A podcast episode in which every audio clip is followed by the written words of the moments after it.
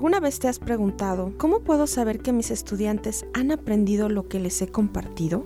¿Cómo me pueden demostrar que ya tienen el conocimiento? ¿La calificación que estoy asignando refleja la cantidad de conocimiento adquirido? ¿El estudiante logró los objetivos de aprendizaje o solo tuvo la habilidad para cubrir los requisitos? Si al igual que muchos maestros te sigues haciendo las mismas preguntas, sigue escuchando y juntos descubriremos estrategias, herramientas y factores claves para lograr procesos de evaluación auténtica asistidos por la tecnología.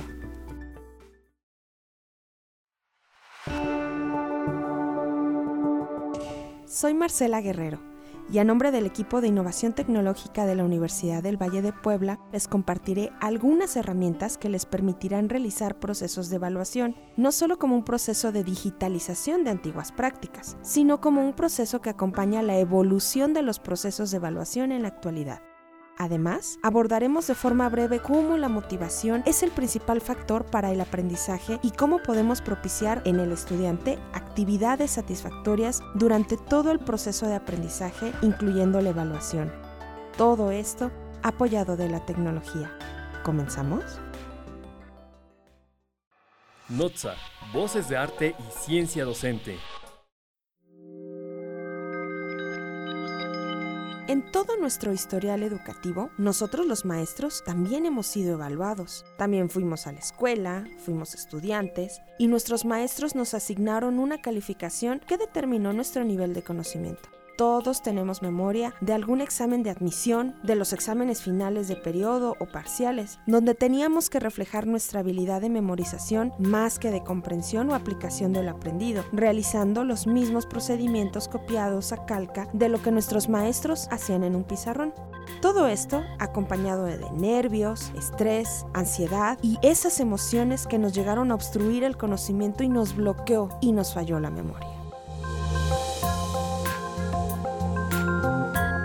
Así, muchos de nosotros aprendimos como estudiantes y así aprendimos a ser maestros de forma empírica. Para quienes han profesionalizado su vocación, comprenden que son necesarios estos procesos de evaluación, pero la verdadera ciencia es su aplicación y transformación en el proceso de enseñanza y aprendizaje.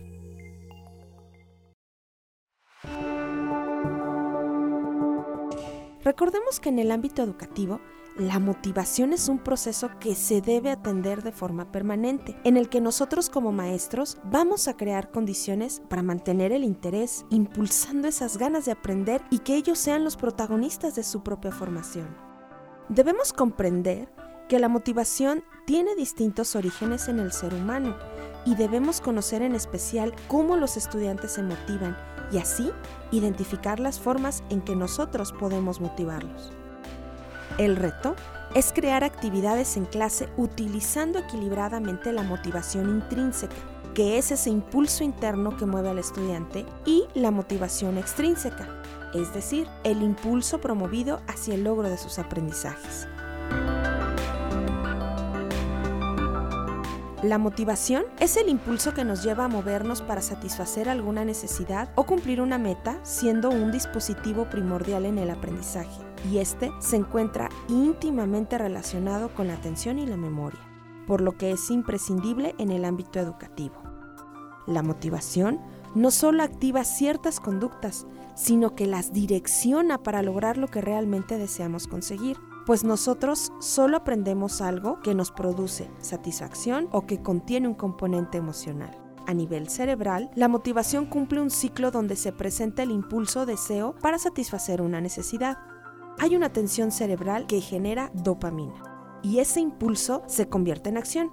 Y lo que mueve a esa recompensa de satisfacer la necesidad es entonces cuando se genera la adrenalina.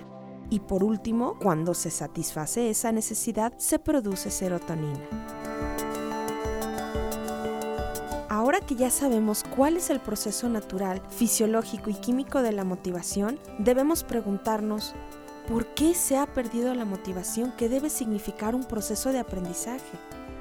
Es porque tenemos arraigadas prácticas en el ámbito educativo que están relacionadas con el estrés, la ansiedad, el desagrado y el nerviosismo y muchas otras emociones que conflictúan al estudiante, sobre todo en la evaluación. Universidad del Valle de Puebla te conecta a NOTSA, Voces de Arte y Ciencia Docente. El primer paso que debemos dar como docentes es recordar que la evaluación no está separada del proceso de aprendizaje. Por lo tanto, debemos enfocar todos los esfuerzos en realizar nuevos procedimientos de evaluación, donde no se pierda la motivación por realizar actividades y que éstas permitan al estudiante vivir una experiencia de evaluación auténtica del aprendizaje donde no se pondere la evaluación sumativa de productos o evidencias, sino en el alcance de objetivos de aprendizaje, encaminado en el desarrollo de habilidades y competencias. En su libro Hacia una evaluación auténtica del aprendizaje, el doctor Pedro Ahumada Acevedo menciona cinco principios evaluativos, los cuales hemos tomado para realizar la recomendación de habilidades digitales que permitan una evaluación auténtica. El primer principio refiere a la continuidad y permanencia de la evaluación. En palabras del autor, la evaluación es un proceso, no un suceso. Este principio nos invita a restar importancia a las evaluaciones formales, en especial a las de carácter acumulativo, y al formar parte del proceso de aprendizaje, estas deben pasar por desapercibidas, por lo que se pueden utilizar herramientas como MindMainster, Google o LucyChart que permiten el trabajo colaborativo para la creación de mapas mentales, así como Genially o Canva para la elaboración de infografías pues el estudiante, a poner a prueba lo que ha aprendido, realiza un proceso de evaluación sin estrés y sin la presión de un examen de preguntas cerradas. El segundo principio refiere al carácter retroalimentador del proceso evaluativo. Al hablar de centralidad del aprendizaje, se debe enfatizar o señalar cuáles son los niveles de avance o progreso de un determinado conocimiento. Se trata de aceptar que los estudiantes pueden tener carencias, realizar omisiones o desviaciones en el proceso, por lo que el maestro debe conducirlos siempre hacia una mejora. Por lo que utilizar herramientas digitales como documentos, hojas de trabajo, y presentaciones de Google que permitan realizar comentarios, hace eficiente este proceso de retroalimentación, destacando tanto las acertadas relaciones conceptuales y procedimentales como esas omisiones o equivocaciones. También herramientas como Classmaker, Mentimeter, Google Forms o Jamboard permiten colocar comentarios, mostrar la solución correcta y así el estudiante comprende su error y sigue aprendiendo. NOTSA, Voces de Arte y Ciencia Docente.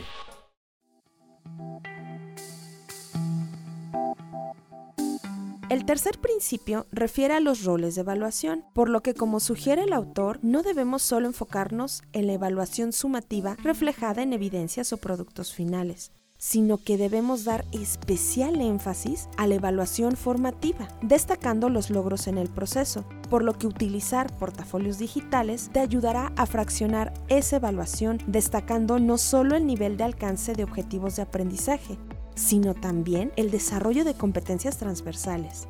Para ello, herramientas como Pearl Trees, Google Site, Edmodo y Google Drive permiten resguardar en la nube estos portafolios que enfatizan los logros obtenidos durante el proceso.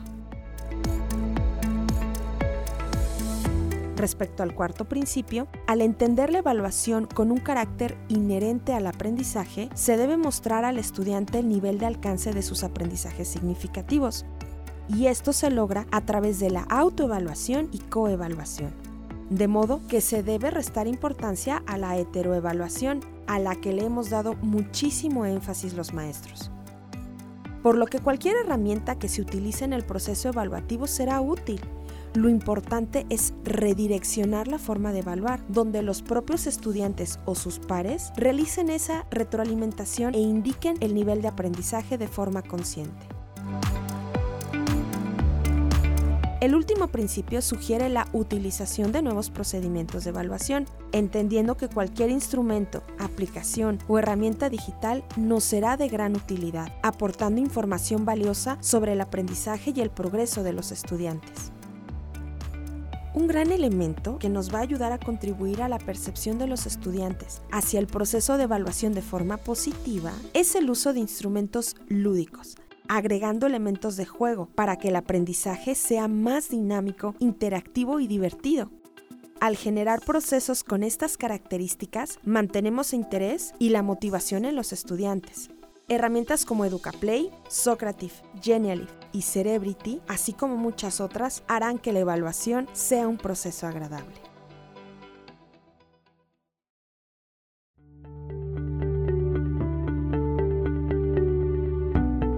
La evaluación asistida por tecnología no se puede concebir como la automatización de procesos de memorización, sino que debe comprenderse como la ayuda para proporcionar herramientas digitales para el alcance de aprendizajes recordando que la evaluación desde un enfoque constructivista tiene como objetivo determinar si se logró el alcance de atributos y capacidades en el estudiante, y así utilizar instrumentos que propicien formas de evaluación que demuestren que se está aplicando lo aprendido. La verdadera evolución de los procesos de evaluación no es su digitalización, es decir, trasladar exámenes con preguntas cerradas o de opinión múltiple a formatos digitales, pues al colocar estos exámenes en una pantalla no los hará más eficientes ni proporcionará mejores resultados. Es decir, lo que marca la diferencia no solo es la aplicación de alguna herramienta, sino de la estrategia de evaluación que será asistida por la tecnología. Esperamos que todo lo compartido haya sido de gran utilidad y que motivados ahora por ya saber cómo podemos ser diseñadores y productores de actividades que contribuyan al aprendizaje, juntos construyamos una verdadera educación propia del siglo XXI. Hasta la próxima. Universidad del Valle de Puebla te conecta a NOTSA, Voces de Arte y Ciencia Docente.